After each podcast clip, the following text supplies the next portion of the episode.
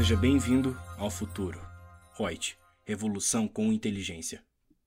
Olá, mais um podcast da Reut comigo, Lúcia Yang, consultora de treinamentos. Vamos falar um pouquinho sobre as penalidades em relação a EFD Reinf? Você sabia que existem penalidades nisso, né? Então vamos falar sobre a não apresentação da Reinf no prazo que é previsto ou pela apresentação que contenha incorreções ou omissões, faz com que o contribuinte fique sujeito a penalidades. E teria, no caso aí, uma das penalidades, multas. Quais que seriam essas multas? Primeiro, estão previstas na Instrução Normativa da Receita Federal do Brasil, 1701 de 2017, no seu artigo 2A, que diz que tem uma multa de 2% ao mês calendário ou fração incidentes sobre o montante dos tributos informados na EFD Reinf, ainda que integralmente pagas, no caso de falta de entrega da declaração ou da entrega após o prazo, limitada a 20%, mas também observando a multa mínima. E uma multa de 20 reais para cada grupo de 10 informações incorretas ou omitidas para aplicação dessa multa, será considerado como um termo inicial o dia seguinte ao término do prazo fixado para a entrega da declaração e como termo final a data da efetiva entrega, ou, no caso da não apresentação, a data que é da lavratura do auto de infração ou da notificação de lançamento. Eu acabei de falar ali, observado ali a multa mínima. Quanto é essa multa mínima? Então, nós temos também na Instrução Normativa 1701 de 2017, no artigo 2A, parágrafo 2, que a multa mínima a ser aplicada após os cálculos que eu acabei de comentar seria de 200 reais no caso de omissão de declaração sem ocorrência de fatos geradores, ou 500 reais se o sujeito passivo deixar de apresentar a declaração no prazo fixado ou apresentá-la com incorreções ou omissões. Mas calma, existe uma redução da multa. Observado esse valor mínimo exigido, as multas serão reduzidas em 50% quando a declaração for apresentada após o prazo, porém antes de qualquer procedimento de ofício, e de em 25% se houver apresentação da declaração no prazo fixado em intimação. Lúcia, mas e o caso do MEI e do Simples Nacional? Eles têm a penalidade?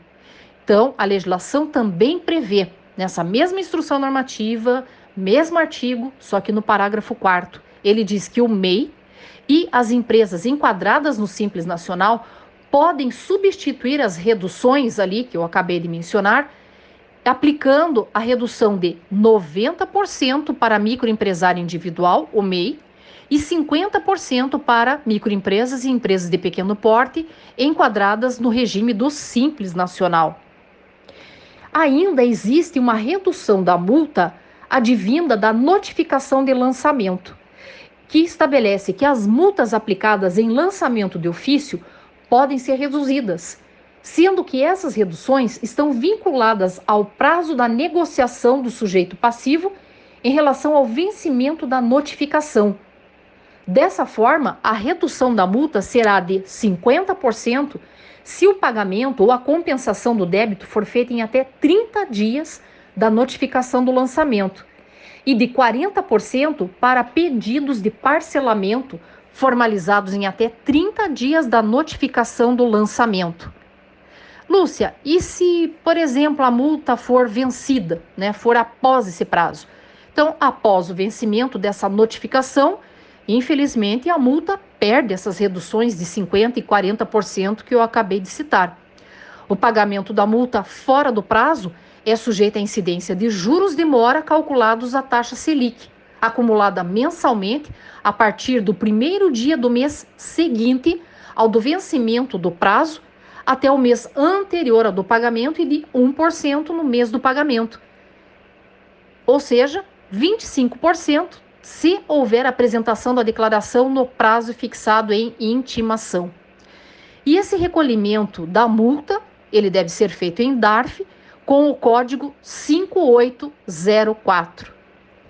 Não se, e, e daí também ah, temos que pensar em mais uma situação que será considerado como crime contra a ordem tributária. Ou seja, aquele previsto no artigo 2 da Lei 8.137 de 90, que estabelece que, caso as pessoas jurídicas e as equiparadas omitam informações ou apresentem informações falsas, sem prejuízo da cobrança dessas penalidades, é classificado como crime contra a ordem tributária. No caso, é claro, a Receita Federal pode determinar também um regime especial para fins de cumprimento de obrigações, conforme está estabelecido na Lei 9430 de 96, no seu artigo 33. As multas serão aplicadas mediante lançamento de ofício. Espero que tenha ficado né, mais uma informação aí para vocês, que tenha agregado e vamos para um próximo podcast na sequência. Um grande abraço, até!